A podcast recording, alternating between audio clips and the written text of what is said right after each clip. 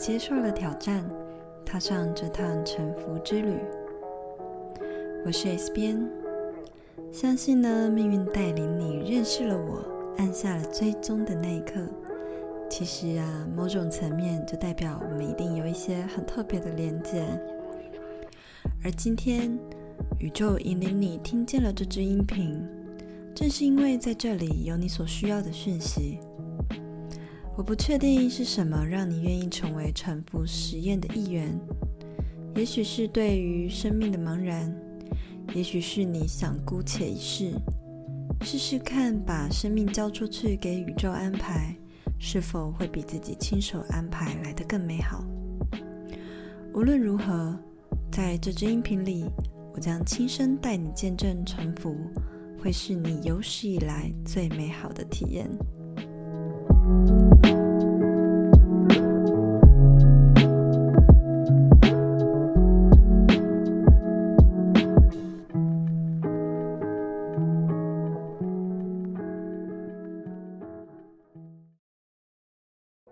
Hello，我该怎么称呼你呢？啊、姑且就叫你臣服实验研究员好了。在这支臣服之旅引导的音频，我将成为你的臣服导览。透过我的引导，你将了解什么是臣服，为什么我要开启这场台湾版的臣服实验，臣服的好处是什么呢？以及忙碌的上班族开始臣服的三个小练习。首先，我想要来跟你分享啊、我们常常听人家讲 surrender，所以到底什么是臣服呢？其实简单来说，我给予它的定义就是放手，把生命交给宇宙来安排。把生命交给宇宙安排，我想你心中应该有这样的问号：真的有这么简单吗？可是我有日常的工作，是不是就没有办法做实验了呢？我懂，你一定有种种的疑惑。不过，先把这些迟疑放下。毕竟，当你开始迟疑，怎么样加入这场实验呢？对吧？相信我，不管再怎么忙碌，你一定都有机会体验沉浮的美好。在后面呢，我都会一一告诉你要怎么样开始练习。基本上呢，沉浮啊，它分作两种形式。第一种是，无论你喜不喜欢，宇宙要你干嘛，要你做什么就去做。这个方法呢，是来自于《沉浮实验》这本书的作者，当然也就是他 inspire 我开启这个台湾版的沉浮实验的。那么，不过作者他的方式很彻底，也很极端。他呢，是完全不理会任何大脑的主观思想，在进行这场沉浮实验的。也就是说，不管内心是否抗拒啊、讨厌啊，或者是喜欢呐、啊，哦等等，他呢，放掉所有所有这些主观意识，不让大脑和逻辑去帮他判断要不要做这件事，而是面对所有宇宙带来的人事物和各种机会的邀约，通通都 say yes。宇宙要他做什么，他就去做什么。诶，突然来了谁要他干嘛，他就去干嘛。突然来了什么样的机会，嗯，他也没想太多，那就去做吧。或者是就算内心一点都不想，但他还是接受了。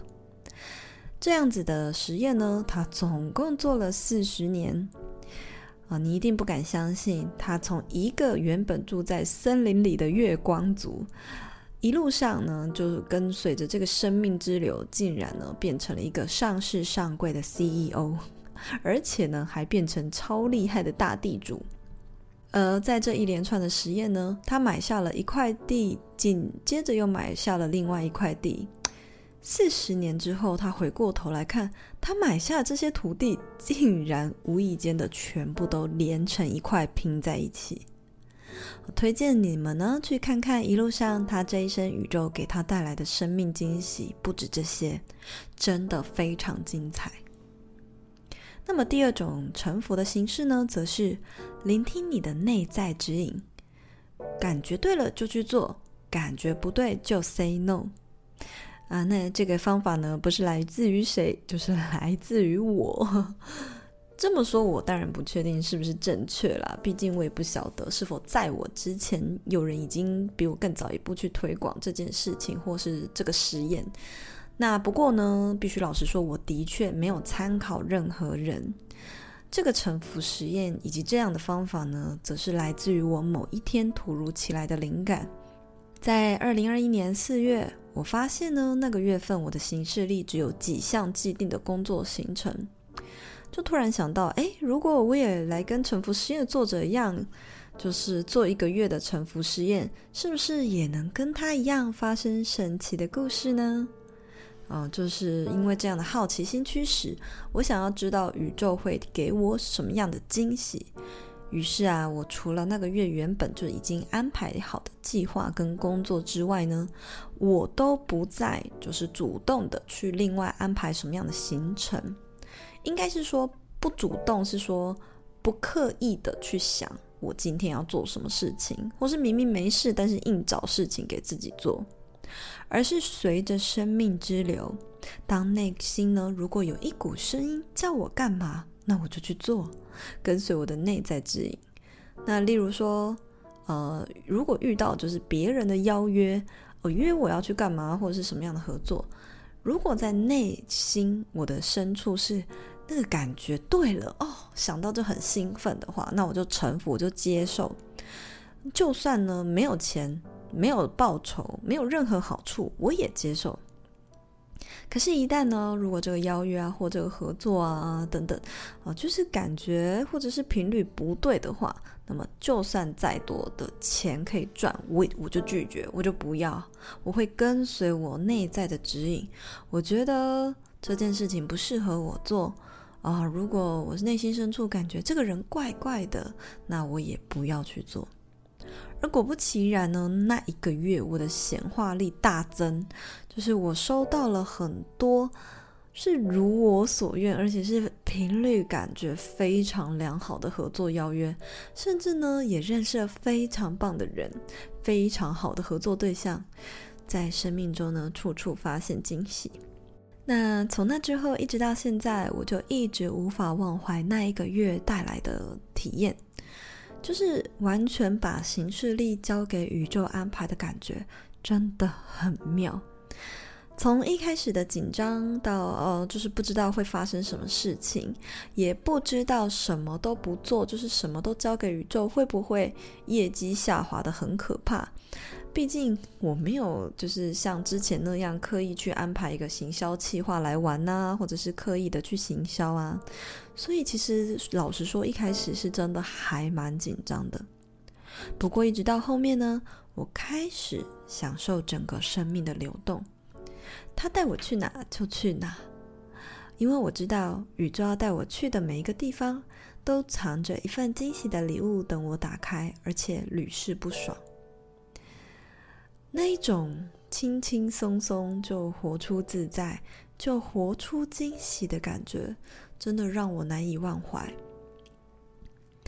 这才发现自己人生刻意安排的剧本真的写得太差了。宇宙呢，早就已经帮我们安排好最美好的事物等着我们去经历，可是人类啊，偏偏呢就是喜欢。嗯，就是去抗拒啊，或者是去安排啊，去企划那一些我们根本不想做的，或者是我们根本不想走的路。而所谓的挫折，其实也不过就是我们人类所给予它的定义。那些在你眼里看来好像正在走一条貌似烂泥巴的路，你越是抵抗，你就会越偏离剧本的轨道。原本差一点转弯就能够收到宇宙的礼物。正因为你以为这是一条坑坑巴巴的泥巴路，决心跟着旁人建议走一条你根本感觉不对的柏油路，导致呢，最后人生拐了好多个弯，迷失了方向，然后宇宙送给你的礼物还乖乖的躺在另外一条路上，而这正是我开启台湾版沉浮实验邀请的原因。我想要邀请你们一起体验这份美好。了解到我们人呐、啊，其实不需要太多的人生计划，你只要想着远方要去哪里就好，因为呢，宇宙绝对会帮你安排最棒的路线抵达。不要问我为什么知道，毕竟我已经臣服了一个月，而那一个月的体验实在是太丰富、太精彩，才让我决心我要开始一趟更远、更长的臣服之旅。那么，如果你好奇整个故事的话，也欢迎你上 Spotify 搜寻我的节目《让思想去旅行》的第五十六集，有更完整那一个月我臣服实验做的体验的报告哦。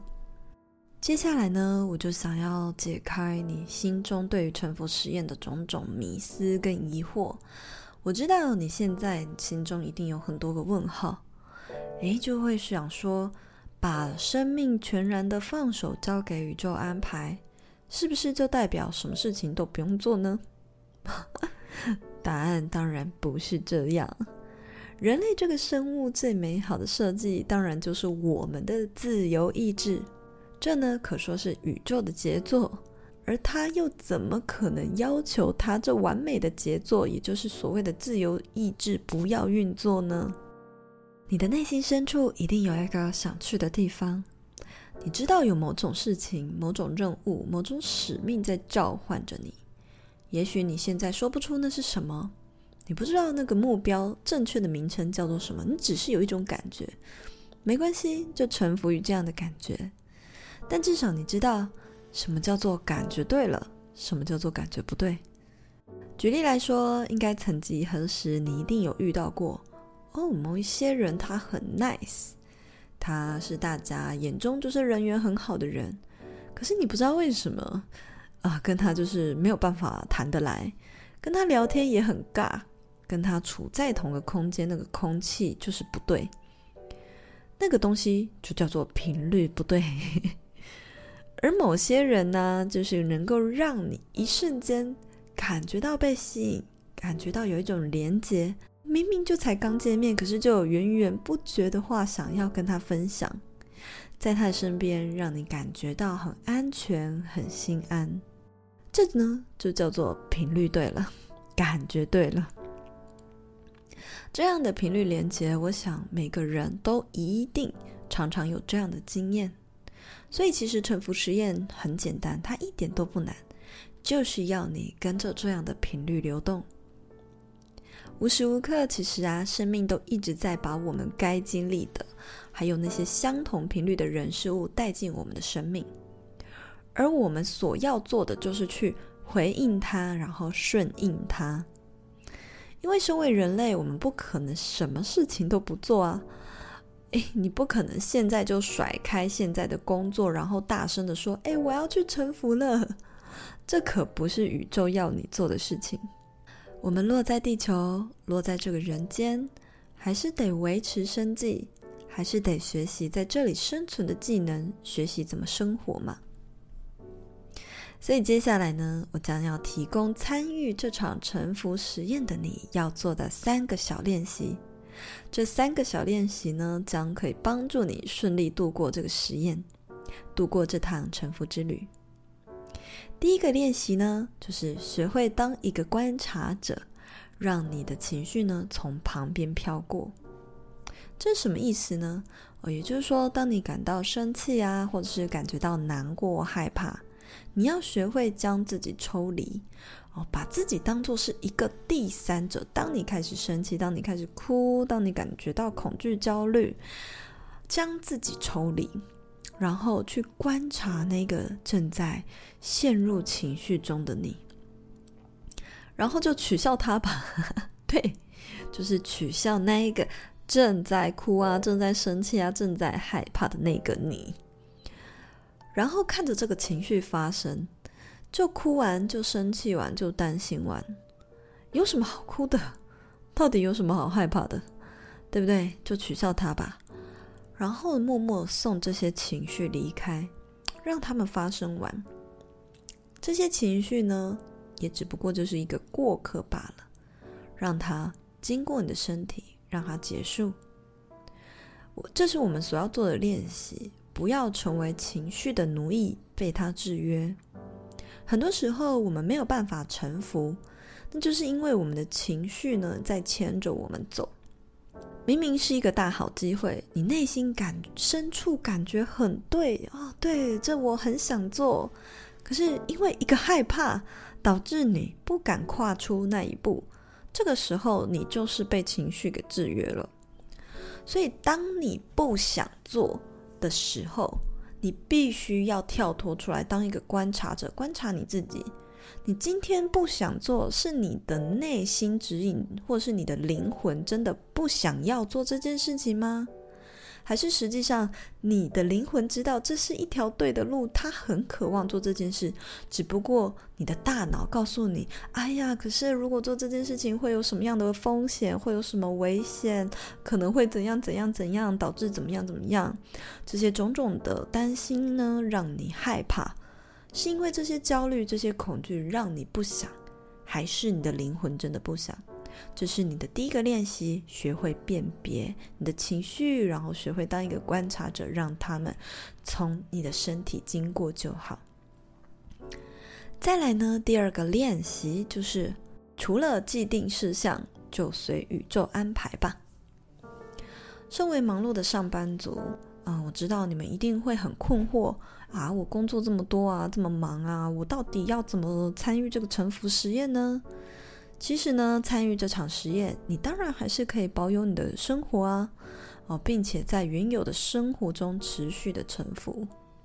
就像我们前面说到的，呃，我们不可能现在就甩开工作，然后就说我要去沉浮了，不可能。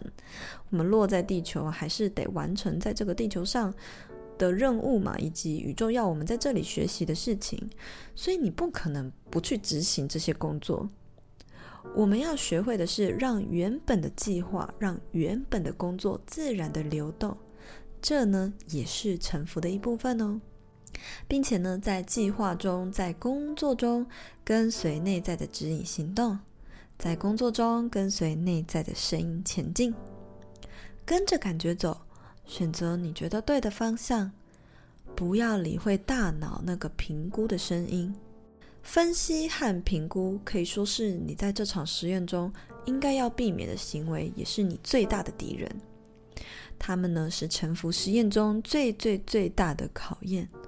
我们人类呢，就是太爱过度分析跟过度的评估了。就比如说，诶，做这件事情，我家人会不会反对啊？做这件事情，别人会觉得我们怎么样吗？做这件事情会不会要花很多钱呐？啊，有很多很多太多分析跟评估，导致我们活了好几年都一直无法呃让灵魂去做他真正想做的事情。你不觉得他很可怜吗？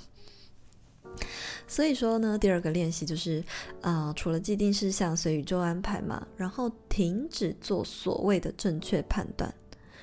现在发生什么，该做什么就去做吧，享受那个当下。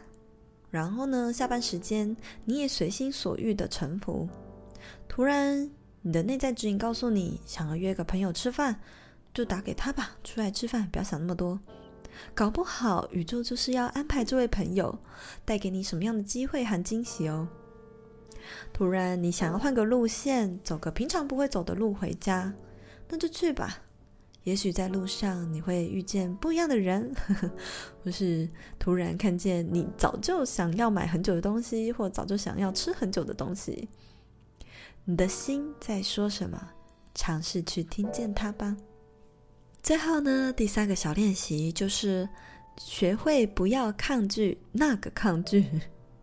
这句话听起来很饶舌，对吧？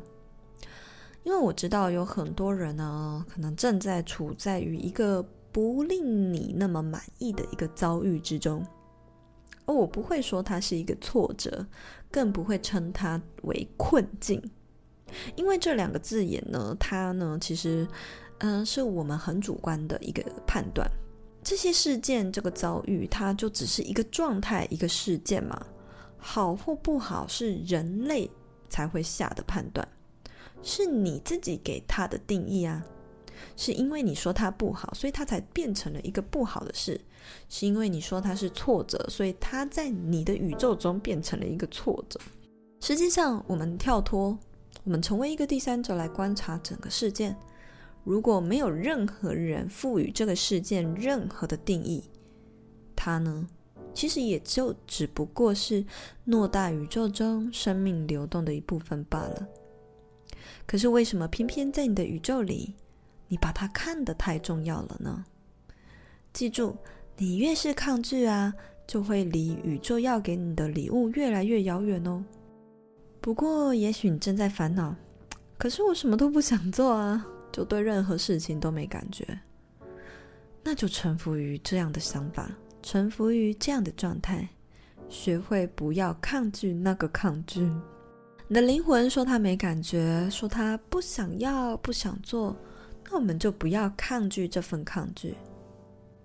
也有人曾经跟我说过：“哦，他喜欢一个人，无法停止想他。”嗯，其实他很想要停止想他，他不想要再想他了。那么我也会说，不要抗拒那个抗拒。你不想要停止想他，可是你又没有办法。你就干脆臣服于整个感觉吧，就去想啊，就让这个感觉结束，就让这个想法自然的流动，然后看着它结束。不要给这个想法或给任何感觉贴上标签。想念一个人或者是怎么样，它都只是一个想法，只是一种行为。有人惹你生气，那就臣服啊。你也可以告诉对方，你就是不开心，但是就这样子就好了，不要被情绪牵着走，就让事件只是发生而已。学会静观其变，与这些感觉共存，也是在这趟臣服之旅很重要的功课哦。